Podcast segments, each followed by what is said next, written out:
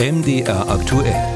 Hörer machen Programm. Da geht es diesmal um Unternehmen, die in besonderer Weise vom Ukraine-Krieg profitieren, Rüstungskonzerne wie Rheinmetall oder Kraus-Maffei. Ein MDR-Aktuellhörer, der anonym bleiben möchte, fragt sich, ob es jetzt nicht an der Zeit wäre, von Rüstungskonzernen eine Extraabgabe, eine Übergewinnsteuer einzufordern. Tanushia Balan und Theresa Liebig sind dem nachgegangen. Übergewinnsteuer. Dieses Wort fällt häufig. Aber was genau steckt dahinter? Im Klartext bedeutet es, Unternehmen, die durch Krisen deutlich mehr Profit herausgeschlagen haben, zur Kasse zu bitten. In Deutschland gab es bislang nur eine Übergewinnsteuer bei der Strompreisbremse. Es wird allerdings über eine Übergewinnsteuer für Energiekonzerne diskutiert, aber auch hier wird kein Wort zur Rüstungsindustrie geäußert.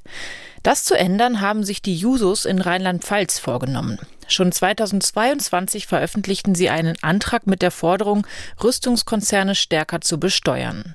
Beatrice Wiesner, die stellvertretende Vorsitzende der Jusos Rheinland-Pfalz, verfasste den Antrag selber. Und da kann es nicht sein, dass man sich hierzulande als Anteilseignerin eines Rüstungskonzerns die Taschen voll macht, einfach aufgrund der Tatsache, dass anderswo Leute sterben und wir sagen, das Geld, was man damit einnehmen könnte, kann man zugunsten der Allgemeinheit für sehr, sehr viele wirklich sehr gute Dinge verwenden. Aber wie zu erwarten, sind die Parteien sich nicht einig. Vor allem die FDP hat bezüglich der Übergewinnsteuer eine klare Meinung. Markus Herbrand, finanzpolitischer Sprecher der FDP. Ja, wir sind grundsätzlich gegen eine Übergewinnsteuer und wir haben diese Übergewinnsteuer äh, im Energiebereich deshalb mitgemacht, weil sie auf europäischer Ebene beschlossen wurde. Wir hielten auch das schon für das falsche Instrument.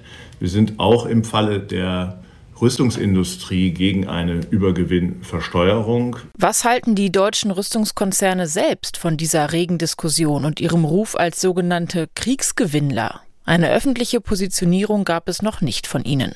Der Bundesvorstand der deutschen Sicherheits- und Verteidigungsindustrie umfasst die Unternehmen, die Sicherheitsorgane wie Bundeswehr und Polizei ausrüsten.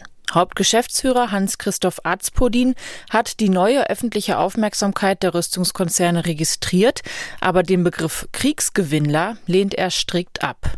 Also das finde ich unpassend als Beschreibung und zwar, weil wir als Industrie genauso daran interessiert sind, dass in Europa Frieden herrscht, wie die meisten anderen Menschen es hier sind. Azpodin meint, dass das vorgesehene Konzept der Übergewinnsteuer für Energiekonzerne nicht auf die Rüstungsindustrie angewandt werden kann. Weil diese Übergewinnsteuer in der, im Energiebereich hatte ja damit zu tun, dass es dort ganz bestimmte Abrechnungsmodalitäten gibt, die eben festgelegt sind und dass daraus Zufallsgewinne entstehen können. Und diese Situation haben wir im Bereich der Sicherheits- und Verteidigungsindustrie überhaupt nicht. Wir haben hier keine Zufallsgewinne, sondern wir haben Gewinne, die, wenn sie denn anfallen, erarbeitet worden sind nach ganz normalen wirtschaftlichen Prinzipien. Die unterschiedlichen Positionen sind also klar. Für die einen ist es eine moralische Verantwortung und für die anderen scheint die soziale Marktwirtschaft dadurch in Gefahr zu sein. Der Hörer muss sich also gedulden, bis er eine finale Antwort bekommt, da die Thematik bisher nicht nicht die Aufmerksamkeit findet, die er sich wünscht.